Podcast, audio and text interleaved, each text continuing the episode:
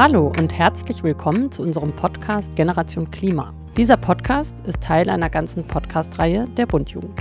Die aktuelle Reihe heißt Minitopia und ist ein Angebot vom Projekt Zukunftswerkstatt der Bundjugend Hamburg. Gemeinsam mit Jugendlichen haben wir im September 2022 eine Schulprojektwoche zum Thema Klimakrise durchgeführt.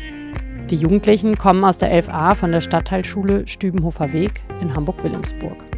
Im Rahmen der Schulprojektwoche sind unter anderem vier spannende Beiträge zum Thema menschengemachte Erderwärmung, Nachhaltigkeit und solidarische Landwirtschaft entstanden. Ihr erfahrt, was junge und ältere Menschen in Hamburg über diese Themen wissen und denken, wie sie sich für eine klimagerechte Zukunft engagieren und erhaltet praktische Tipps zum Selbermachen. Viel Spaß!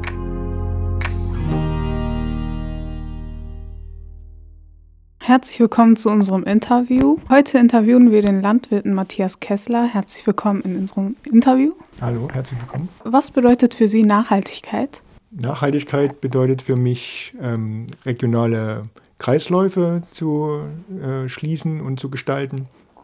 Das bedeutet, dass wir äh, bei uns im Betrieb versuchen, möglichst alle Rohstoffe, die wir benötigen, aus der Region zu bekommen und alle Erzeugnisse, die wir hier produzieren, auch in der Region vermarkten.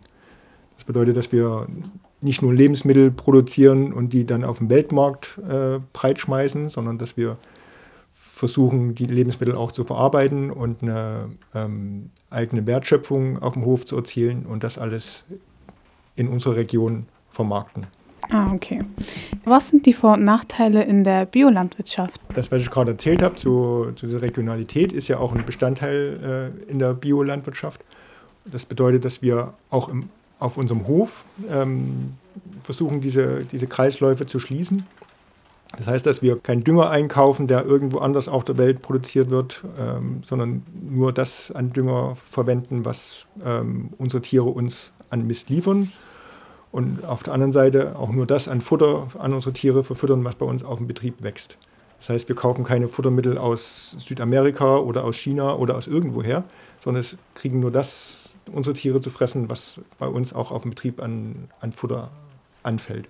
Und äh, ich glaube, das ist Ihnen wahrscheinlich auch sehr in diesem Jahr aufgefallen, dass mit dem ganzen Klimawandel und dass es zum Teil auch weniger geregnet hat.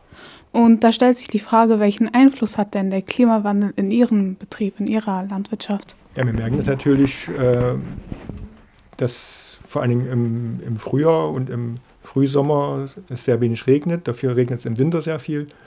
Ähm, Im Winter steht hier alles unter Wasser und wir haben Probleme, das Wasser wieder loszuwerden. Und im Sommer fehlt es uns dann. Das sind eigentlich so die Herausforderungen hier.